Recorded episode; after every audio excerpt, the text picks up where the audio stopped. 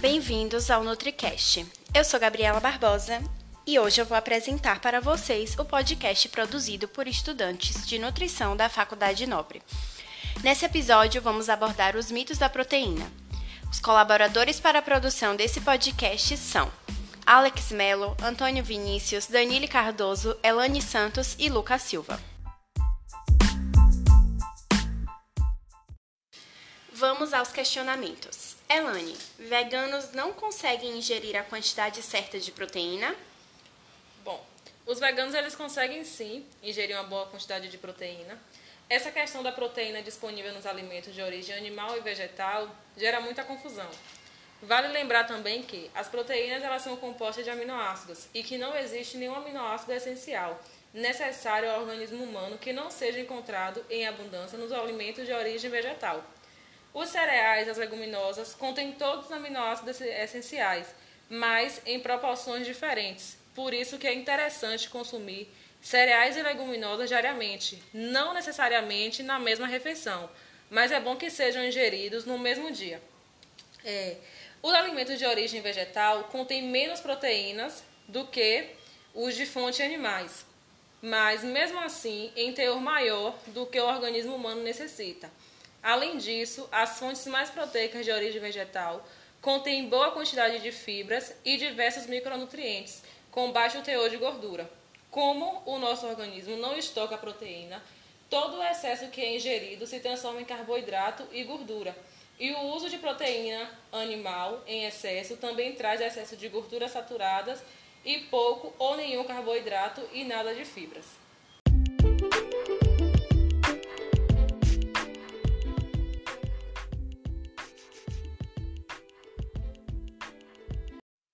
Lucas, as únicas fontes de proteína são as carnes? Não, as carnes não são as únicas fontes de proteína.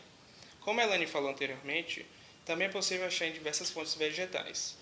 As maiores fontes de proteína vegetais são as leguminosas, os cereais e as oleaginosas.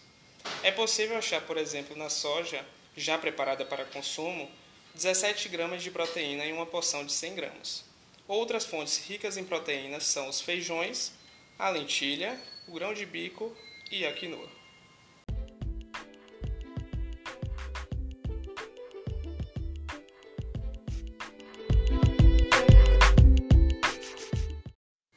Alex, as proteínas vegetais não contêm todos os aminoácidos em quantidades satisfatórias e por isso limita seu valor nutricional? Os vegetais apresentam todos os aminoácidos essenciais, embora em quantidades variadas. Por isso, a combinação de diferentes grupos é bastante utilizada para suprir as necessidades diárias desses aminoácidos. É importante que os vegetarianos e veganos misturem suas fontes de proteína e garantam que estejam recebendo todos os aminoácidos essenciais. O segredo é ter uma alimentação equilibrada, variada e optar por alimentos complementares.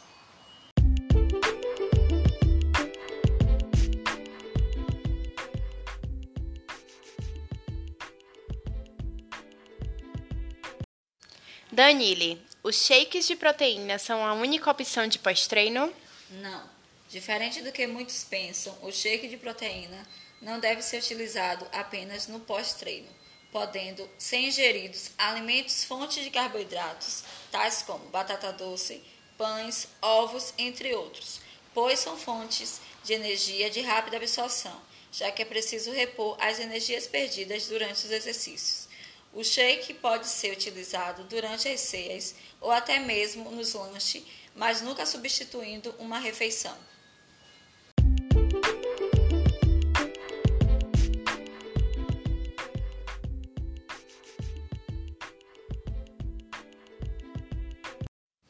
Antônio, nós podemos comer proteína à vontade? Quanto maior a quantidade de proteína ingerida, maior o ganho de massa muscular? Não. Para o melhor entendimento dessa pergunta, é bastante necessário que ela seja dividida em tópicos, para que assim fique mais claro. Começando em poder comer proteína à vontade. Logo a resposta é não, pois o consumo exagerado de proteína pode causar desequilíbrios nutricionais. E para a compreensão total da segunda parte, que é necessário ter ao menos de uma, até que uma forma simples, a compreensão de como é que ocorre o processo hipertrófico da massa muscular, a qual será principalmente estimulada com exercícios de, re, de resistência.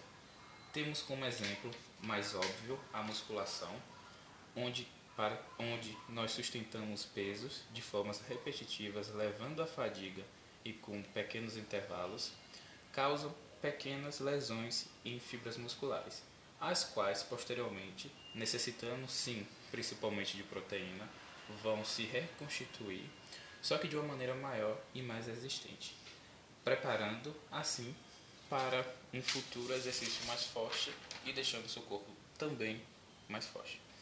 Sabendo disso, o consumo, maior consumo de proteína causará sim um maior maior regeneração das fibras musculares até certo ponto. Pois quando ingerimos já o recomendado para praticantes de musculação, que se dá até 1 grama por quilo de peso a mais do que indivíduos sedentários, já está levando em consideração toda a carga proteica necessária para a reconstituição das fibras musculares. Então, assim, após esse limite estabelecido, o resto da proteína não será ligada é, para a recomposição muscular, então não será ligada para, uma, para maior composição de massa muscular magra.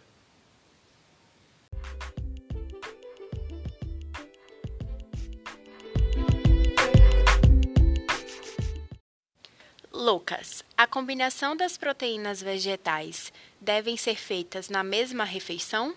Combinar duas fontes de proteína torna a proteína completa, mas isso não precisa ser feito na mesma refeição. O importante é que o total diário de proteína seja alcançado no final do dia.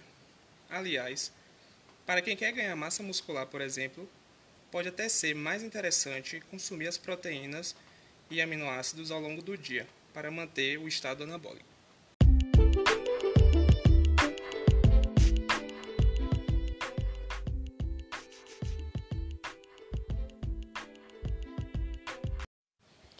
Alex, a digestibilidade da proteína vegetal é inferior da proteína de origem animal?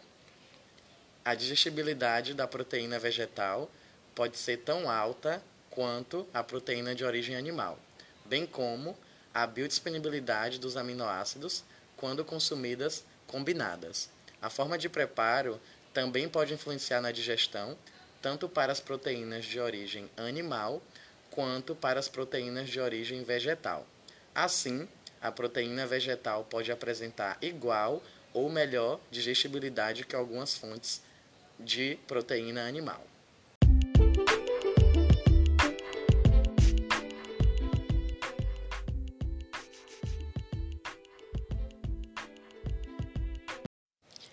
Agora vamos trazer o último questionamento. Qual a quantidade de proteína que eu devo ingerir durante o dia? A recomendação mais comum de proteína é de 0,8 a 1 grama por quilo de peso. Porém, esse valor se torna baixo quando se pratica exercícios físicos. O praticante de musculação intensa, por exemplo, costuma consumir mais de 1,2 gramas por quilo de peso. Atletas de alto rendimento costumam consumir, em média, 2 gramas por quilo de peso. Então, podemos ver que a recomendação varia de acordo com o tipo de exercício e se ele é feito, o peso e altura do indivíduo e o seu objetivo.